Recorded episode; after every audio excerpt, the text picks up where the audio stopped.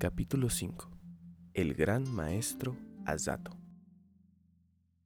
La habilidad en artes marciales del maestro Azato era, tal como indicado, extraordinaria. Verdaderamente no tenía parangón en toda Okinawa. Afortunadamente, yo era íntimo amigo de su hijo mayor y tuve la suerte de recibir instrucción especial de Azato en karate, así como sus consejos en otros temas. Para mí, esto ha sido siempre fuente de profundo orgullo. En la estructura social de Okinawa fueron eminentes los Udon y los Tonochi.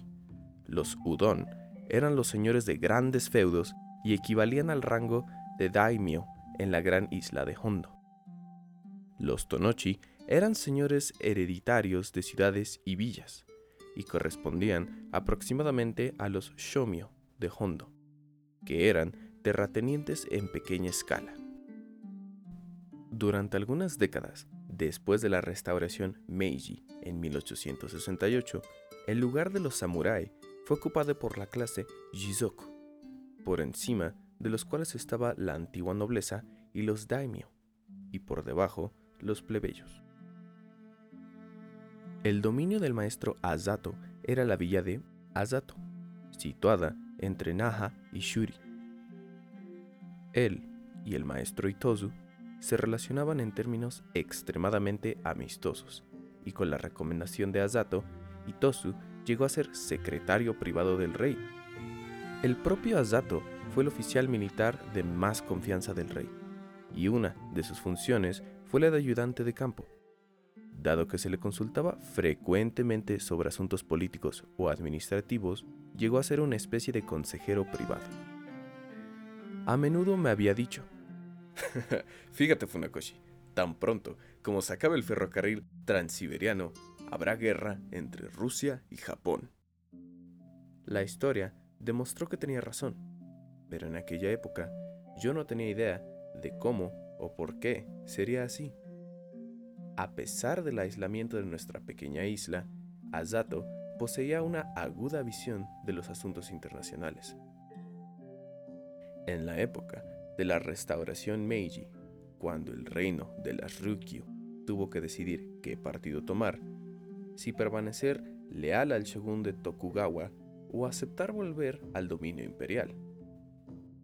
Azato se inclinó por dar el firme apoyo de Ryukyu al bisoño gobierno de Meiji, moviéndose con los tiempos cambiantes. Fue también el primero en cortar su largo cabello y su moño alto, símbolos durante siglos de orgullo y virilidad para los isleños. Más tarde, como agregado militar y consejero de la Casa de Sho, residió durante muchos años en el distrito Kojimachi de Tokio, donde mantuvo estrechas relaciones con muchos de los hombres eminentes de la época. Creo que el arte de esgrimidor de Azato era el de la escuela Jigen. Parecía tener plena confianza en su habilidad, aunque no era, en modo alguno, un fanfarrón. Algunas veces sonreía y decía en broma, si llegara el momento de una lucha, a vida o muerte, con espadas reales, estoy seguro de que vencería. Su confianza se basaba en una verdadera habilidad, tal como pudo verse en un enfrentamiento con el maestro Kana, el famoso experto en kendo. Cuando Kana le atacó directamente con una afilada hoja, Azato le desvió con su brazo y redujo a Kana a la inmovilidad. Kana Yazumori era un bushi, que significa guerrero, muy bien conocido. En Okinawa, el término bushi no se refería solamente a un hombre de clase samurái, sino a uno versado en bushido, el camino del guerrero. El maestro Kana, muy versado en los clásicos chinos, tanto como los japoneses, era muy respetado como erudito. Además, estaba dotado de sorprendente fuerza física. Su bien desarrollado físico era impresionante con hombros tan anchos y prominentes que su cuello parecía estar enterrado en ellos. La gente solía decir, los hombros de Cana, dos pisos de altura. lo cual da cierta idea de su imponente apariencia. Tampoco le faltaba valor ni espíritu de lucha, que era tan formidable que recordaba una bola de fuego rodeada por una aura especial.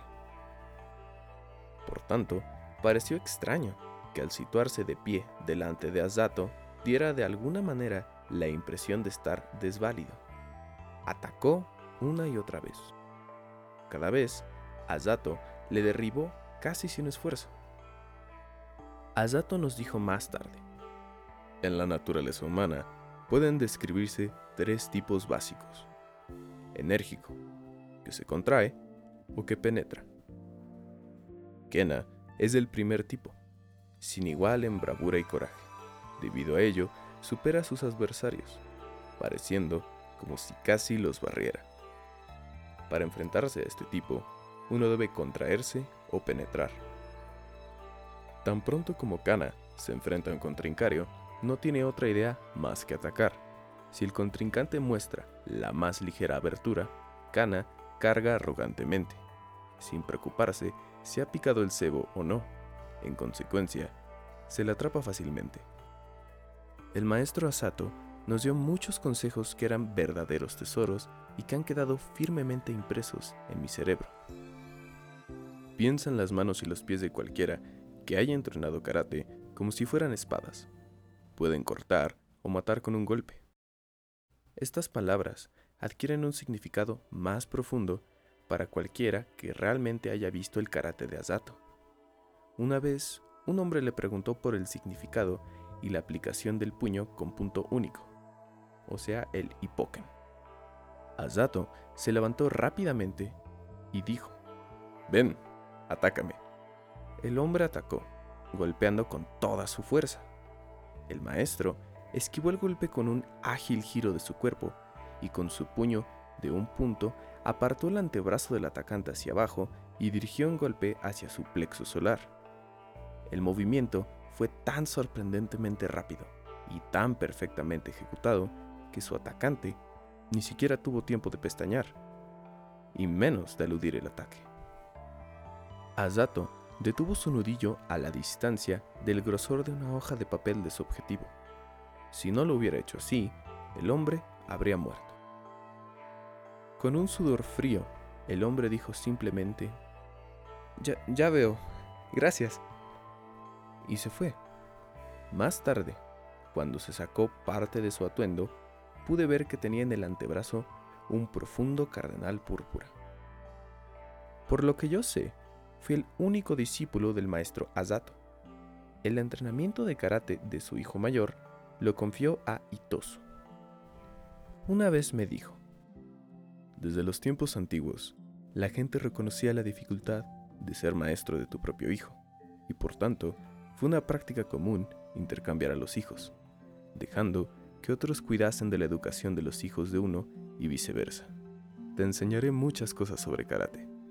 Por favor, transmite todo lo que aprendas de esta manera a mi hijo. Sin duda, la mayor parte de mis conocimientos de karate se basan en las enseñanzas que recibí de él. Quedé asombrado de la amplitud de su conocimiento sobre todos los expertos en artes marciales de su tiempo que merecieran ser llamados Bushi. Sabía su nombre, dirección, fuerza física, puntos fuertes y débiles de cada uno. Me insistía sobre este aspecto. Si te atacan, no importa la hora, el lugar o la manera del ataque. Debes estar preparado para identificar a tu atacante sabiendo quién vive en la zona.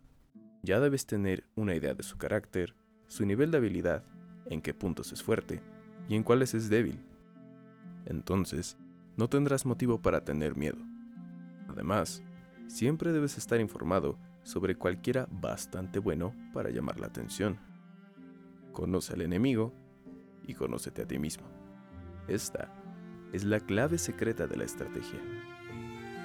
Este consejo arroja considerable luz en el caso de un incidente en el que un joven llamado Kinjojiro, que había asaltado a transeúntes inocentes, atacó a Azato por la espalda sin saber quién era su presunta víctima.